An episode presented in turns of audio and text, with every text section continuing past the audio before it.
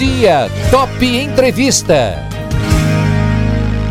Bate-papo com a psicóloga Maria José Barbosa. Sem dúvida nenhuma, é a entrevista que o público Maria José mais gosta de ouvir, atinge todo mundo quando fala em saúde e fala na Maria José, o pessoal para o que está fazendo para te ouvir. Bom dia, Maria José, tudo bem? Como é que você está? Bom dia, bom dia, ouvintes da Top FM. Espero que estejam todos quietinhos dentro de casa, né, fazendo o dever de casa, que é não sair, né, para a gente poder atravessar essa, essa crise, né, e chegar do outro lado da linha todos diferentes, melhores do que eram e, o mais importante, vivos. Né? Sem dúvida então, nenhuma. Então, eu queria falar um pouquinho hoje sobre essa questão da privação social, né? Como é que as pessoas estão trabalhando com isso, né? É, a liberdade de ir e vir é, de uma maneira abrupta é nos tirada e aí temos que ficar realmente confinados dentro de casa. E Maria José, neste momento todo mundo está acostumado a ter aquela rotina, né? Acorda cedo, vai para o trabalho, vai para a escola, volta, a família se reúne, enfim. E de uma maneira para outra, como você disse até de forma abrupta, a rotina muda e temos que ficar todos em casa. Como que nós podemos, Maria José, nos adaptar da melhor forma possível a esta questão do isolamento, Maria José? Bom, é, a primeira coisa, né? O confinamento, quando você vai para um confinamento, você normalmente tem que levar coisas que você gosta coisas que tenham a ver com você.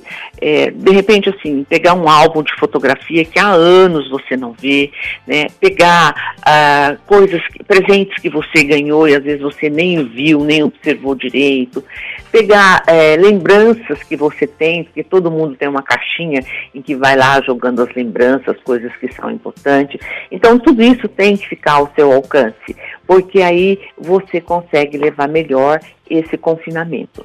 Muito bem, Maria José. É, até essa questão né, de levar melhor o confinamento. Quando a pessoa tem um prazo para ficar em casa, por exemplo, de férias, vai ficar 30 dias, não vai viajar, vai ficar em casa, mas ela sabe que depois daqueles 30 dias, ela vai voltar à sua rotina, ou 15 dias que seja as férias. Né? Mas agora, nessa questão do coronavírus, não se sabe quanto tempo ele vai durar. Pode durar 15 dias em casa, durar 30, durar 60, durar 90 dias, ninguém sabe. É, e como é. que pode lidar com essa questão da falta do período para que as coisas voltem ao normal, Maria José? Olha, o, o, o, Daniel, tudo agora é uma incerteza muito grande. Isso é até pior do que o confinamento. Porque o confinamento, a pessoa fica em casa, a pessoa é, vai mexer com as coisas que ela gosta, vai ver um filme, vai ler um livro, vai mexer com as plantas, vai ligar para as pessoas que ela gosta e há tempo ela não, não liga, né? Então, tudo isso é, dá para administrar. O que fica mais difícil é que as pessoas não sabem quando é que vai acabar esse confinamento. Então, no primeiro momento, eu percebi na sociedade, de uma maneira geral, a negação. Né? Ninguém estava acreditando, achava que ah, isso é uma piada, até assim com muita tristeza, né? Eu relato o que o presidente disse ontem, e o presidente ainda está nessa negação de que eh, não está acontecendo nada. Né? Então, quando a pessoa sai da negação, ela vai para o seu próprio sofrimento, né? Que esse sofrimento em que ela tem a certeza que existe um fantasma lá fora, que é o coronavírus, e a gente não enxerga e a gente não sabe se esse vírus está ou na esquina, se você dá, leva o cachorro para passear, ou se você dá uma corridinha no banco. Quer dizer, estamos vivendo um terror muito grande um terror em que as pessoas estão começando já a ficarem tristes, achar que não vale a pena viver, achar que vai acontecer alguma coisa, então começa a planejar se eu, se eu ficar doente, se eu morrer. Então, tudo isso, o, o Daniel, faz parte dessa incerteza, né? Porque se eu tivesse no confinamento, ó, você de repente fez uma cirurgia ou você aconteceu um acidente, você vai ficar 30 dias. Você começa lá na folhinha, né? É, riscar os dias que você vai ficar confinado. Só que agora isso não existe. Isso não existe, né? Então, assim, o que eu oriento as pessoas que estão confinadas, que estão na negação ainda, isso não está acontecendo, que elas uh, caiam em si, que é muito difícil, e administrem isso, integre isso. Estamos vivendo uma pandemia e essa pandemia não tem tempo para acabar, e eu tenho, por enquanto, que ter essa situação de confinamento e o que é que eu vou fazer com essa situação de confinamento, né? Chorar, você maldizer, você questionar Deus, você questionar é, os nossos governantes, você xingar a China, é, isso não vai levar nada para você, porque assim o seu mundo interno nesse momento ele está muito vazio, né? As pessoas estão indo para os mercados e comprando papel higiênico, e comprando arroz e feijão estão estocando tudo isso dentro de casa. Só que o mundo interno das pessoas que estão confinadas estão com as prateleiras todas vazias, muito vazias, né? Elas são mais preocupadas o que vai acontecer e o que, que vai acontecer com meu pai, com a minha mãe, com meu avô, com meu filho, e não está cuidando do mundo interno, viu, Eduardo? Nesse momento, a pessoa ela não pode é, ignorar o mundo interno dela, porque é esse mundo interno que vai dar para ela a resiliência dela conseguir superar essa quarentena. Então, eu peço que as pessoas, assim, façam um mergulho dentro de si mesma, que a pessoa converse com ela, que a pessoa faça exercícios de respiração quando estiver em estado de pânico, né? Que é você respirar o ar do mundo inteiro e soltar pela boca, fazendo um bico, e aí você fazer isso umas três, quatro, cinco vezes, tomar consciência de você mesmo, olha, eu estou confinado, eu não posso ir à rua para o meu bem, porque lá existe um vírus e esse vírus é mortal. Então, à medida que você começar a colocar nas prateleiras do seu mundo interno o amor por você, a compreensão, o para quê, e você começar a olhar do seu lado, dentro da sua casa mesmo, você ter o, o, o, comportamento de compaixão, de se colocar no lugar do outro, você vai ver que você começa a ter um mundo interno mais rico de possibilidades. E o desespero você passa a enxergar como algo que está fora de você, e que você, se permitir, ele entra, toma conta, e se ele toma conta, você pode entrar numa situação de doença, e entrando nessa situação de doença, você baixa a guarda baixando a guarda, você sabe que a possibilidade de pegar uma gripe ou de pegar uma outra doença é muito grande. Porque a tristeza com que as pessoas estão é, dentro de casa é uma tristeza muito grande, é uma falta de aceitação muito grande. Principalmente, Eduardo, os adolescentes e os idosos, né?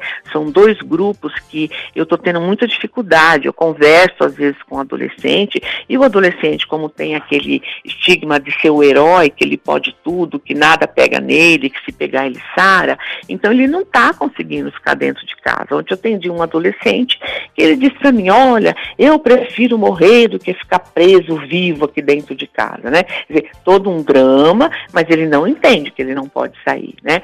E também tive contato com um idoso em que ele disse, puxa vida, eu estou aqui com 80 anos e agora estão me proibindo de sair para fora, de ver o sol. Eu disse, não, a senhora não está proibida de ver o sol, é a senhora abrir o o olho e lá fora a senhora vai ver o sol.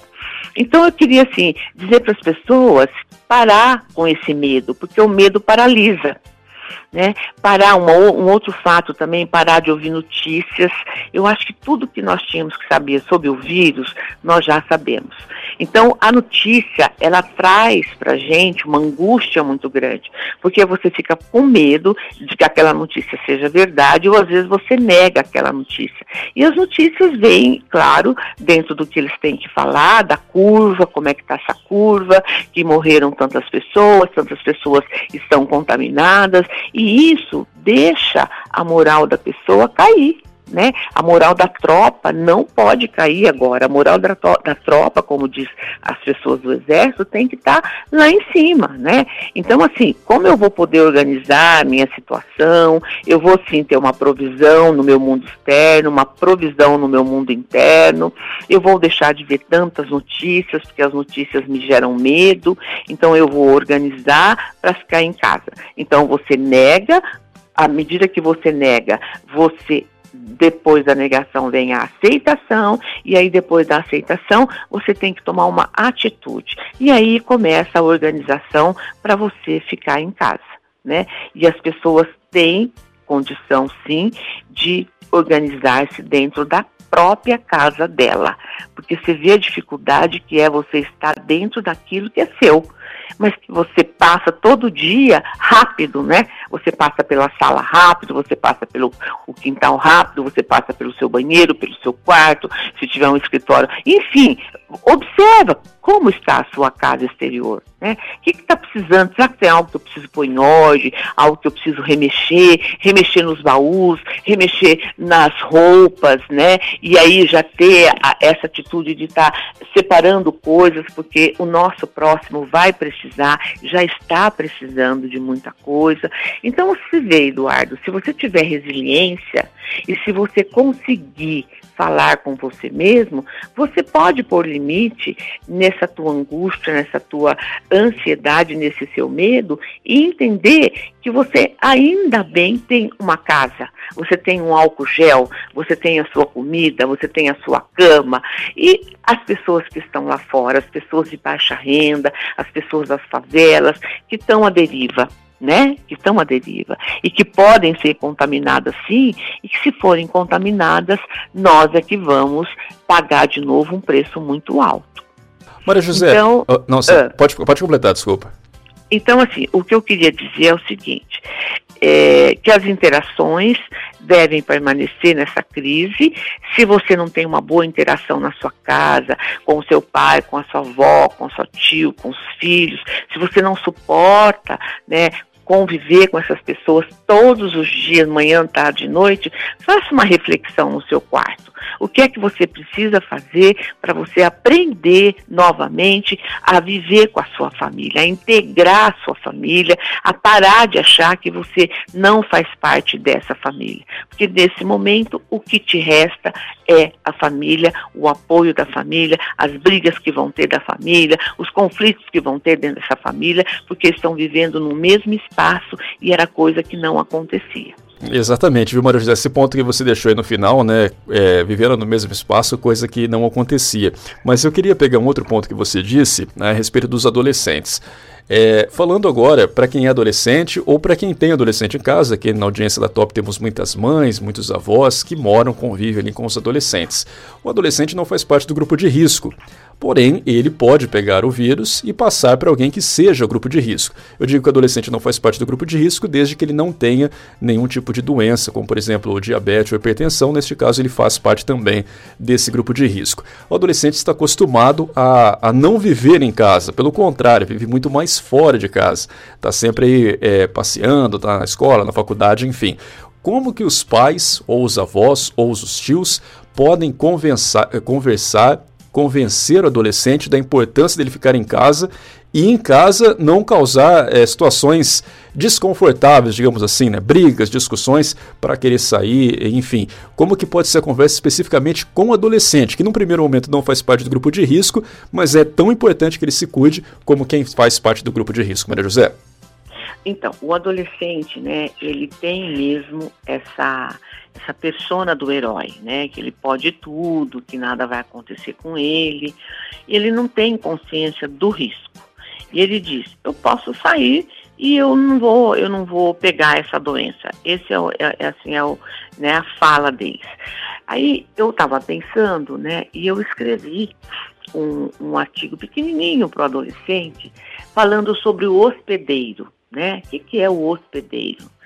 E você sabe que foi legal? Porque assim, o hospedeiro é aquele em que a bactéria ela se hospeda na, nessa pessoa, né? E, e ele transmite essa bactéria, ele transmite esse vírus para as pessoas em que ele encontra, né? Então eu contei a história do hospedeiro que foi para uma floresta e aí ele não, não percebeu, né? E ele chegou na floresta e ele foi contaminado por aqueles miquins, aqueles bichinhos que pega na roupa, pega. E ele, tudo bem, ele tirou o que tinha que tirar, né? E voltou de novo para casa. E quando ele voltou para casa dele, ele foi dormir e no outro dia as pessoas todas da casa dele estavam se coçando e estavam incomodadas. E aí ele foi perceber que ele foi o hospedeiro. O que, que é o hospedeiro? É aquele que traz o vírus para dentro de casa. As pessoas estão tranquilas dentro de casa, as pessoas não estão em alerta, então ele vai, ele pode sim pegar o vírus, né, o Covid-19, e trazer para um avô, para uma avó, e aí eu trabalhei a questão dos laços afetivos, né? O que, que você sente pela sua avó? Ah, eu adoro minha avó, eu adoro meu avô, eu gosto muito da minha mãe, eu não quero que eles morram. Pois é, se você sair de casa você vai se tornar o hospedeiro e aí você traz esse vírus para dentro de casa sem que ninguém perceba. Não é igual o miquim que você pegou lá, que sua mãe passou um desinfetante, deu banho, lavou toda a roupa e pronto, foi embora. Esse hospedeiro que você vai trazer é um hospedeiro invisível e que vai sim causar a morte dos seus avós ou dos seus pais. E, e aí vai essa família vai ter que ir para uma quarentena, pior ainda, que o que, que é? A separação. Né? Então, assim, eu, o adolescente, quando eu disse isso, ele ficou bem pensativo. É, eu não sabia que eu podia ser hospedeiro. Eu falei, é, você é hospedeiro. Quando você está na África, né, que você vê, de repente, a girafa com aquele monte de passarinho em cima dela, aqueles passarinhos, eles são hospedeiros ali, entendeu? Então, você leva e você não percebe que você está levando. Então, acho que os pais, eles têm que sentar e agora usar do tempo que tem, porque hoje em dia o tempo, o Cronos, está muito tranquilo, né? O Cronos hoje ele está é, sem tempo. Você não sabe o que fazer dentro de casa, você não tem que fazer, você não tem que chegar no horário. Quer dizer, tiramos o Cronos e ficou a família. Então é a hora de olhar olho no olho, os pais terem paciência, os pais terem resiliência de entender que o adolescente é aquele que, ai, governo, sou contra. Né? Ele está sempre questionando, ele está sempre achando que ele está com a razão, porque ele está na fase do herói, ele está na fase de que nada impede ele de fazer nada. Né? Então, que os pais conversassem, que não houvesse grito, que não houvesse xingamentos, que não houvesse agressividade com esse adolescente. Porque, assim, imagina você trancar um adolescente que tinha uma vida toda com amigos, ia no MEC, ia na pracinha, ia na escola, de repente ele está trancado em quatro paredes e que os jogos já não dão mais para ele aquela alegria, porque é, o jogo já começou a ficar uma coisa maçante, né? Porque ele não tem a possibilidade de sair de casa. Esse adolescente disse para mim, mas Maria José, fala pelo menos para mim assim, ó, eu vou sair daqui daqui 15 dias. Não posso falar porque não é verdade. Nós não sabemos quando poderemos sair de casa. Mas isso é um absurdo. Como que a gente não pode? Quer dizer que eu não posso sair na rua e brincar com meus colegas? Não, você não pode. E aí os pais trabalharem essa questão do não, né? Porque eu acho que o coronavírus veio para ensinar as famílias a se relacionar para ensinar as famílias a buscar nos baús que estavam trancados o limite, a educação, a compreensão, o amor e principalmente tirar a venda dos olhos, pegar o óculos que está lá no baú e enxergar que a família não tem diálogo, que a família não tem intimidade e que a família estava à deriva. De repente recolheram-se todos que estavam à deriva, o universo fez isso e hoje estão aprendendo novamente a lição do olho no olho e que, que você tem, o que, que você está sentindo, como você está, você já tomou café, hoje vai ter arroz, feijão e bife, ah, eu não gosto, bom, frita um ovo então, só tem arroz, feijão e bife. Quer dizer, a família está aprendendo novamente a conviver. E se não aprender, o, o, o, Daniel, eu sinto muito, né? Vai ficar à deriva novamente. Então, eu vejo a Covid como algo muito triste para a humanidade, muito assim, amedrontador, dá medo mesmo, é uma coisa horrível, é uma calamidade, mas também eu vejo esse outro lado de recolhimento do ser humano, dele entrar dentro dele mesmo e com compreender que dentro dele ele tem um mar de possibilidades para aprender a conviver de novo com pais, marido com esposa, filhos com pais, enfim, é um treinamento em que a gente está dentro de casa e que a gente não pode sair e a única coisa que nos resta é manter a tranquilidade, a paz, porque isso faz parte, inclusive, para você ter uma saúde tranquila e recomeçarmos o aprender a se relacionar. Estavam todos à deriva, né? Eu só espero que com essa lição os pais não fiquem no computador no escritório, no home office. Espero que os pais não deem ou comprem uma televisão se não tiver para cada quarto dos filhos e espero que os filhos e os pais sentem na sala e não peguem o uh, celular. Nesse momento é um momento de deixar o celular guardado e começar a conversar sobre o que está acontecendo. Eu acho que a conversa os pais têm que ter com esses filhos, explicando para eles, orientando esses adolescentes de que é uma doença, é, é, pegando a história, indo lá atrás para ver as fases que nós passamos, né, quando tivemos outros tipos de, de, é, pandemia no mundo e que as pessoas sobreviveram. Então, para mim, é um teste de sobrevivência e principalmente um teste de sobrevivência em família e entre seres humanos. O ser humano ainda vai no mercado e se ele puder levar todo o álcool gel para ele, ele leva. Se ele puder levar todo o papel higiênico, o arroz, o feijão, ele leva. Sem pensar que se o vizinho não tem álcool gel, a possibilidade de contaminação do vizinho é muito grande. Então, a nossa vida hoje depende do outro.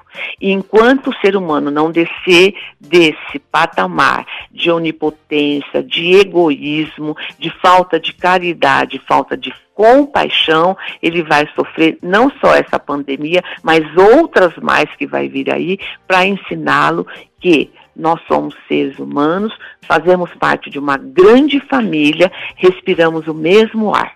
E se não cuidarmos uns do outro, nós estamos indo é, a uma assim a, a, a uma rota, né? E essa rota é uma rota de colisão com um grande iceberg. E eu não sabia que o iceberg ia chegar tão rápido, que é o coronavírus, tá? Então, de repente, nós aí fomos, né? Nos atropelamos com esse iceberg e retornamos para nossas casas. O que você vai fazer na sua casa é mais importante do que aquilo que você quer fazer lá fora, porque lá fora tem uma barreira invisível que é o vírus. E dentro da sua casa tem amor, tem compreensão e tem possibilidade de resgatar os relacionamentos que você tem que ter com a sua família. Muito bem, Maria José. Eu acho que o resumo de tudo isso que você disse realmente é a questão de pensar no coletivo e não pensar no individual neste momento, que é um momento muito delicado, momento de saúde pública global, em que todos nós devemos pensar no outro também e não só em nós mesmos. E principalmente ficar em casa. Maria José, um forte abraço, um beijo, tá bom? Manda um abraço pro Neto também. Se cuidem uhum. e até a próxima. É, um beijo a todos da, da nossa Top FM, fiquem em casa, né? E a minha mensagem é: se engajem coletivamente pelo bem comum. Somos todos uma família e essa vivência agora da família sua nuclear e da família que está aqui fora sofrendo é uma vivência que não tem vírus que possa é, destruir isso dentro de você tá?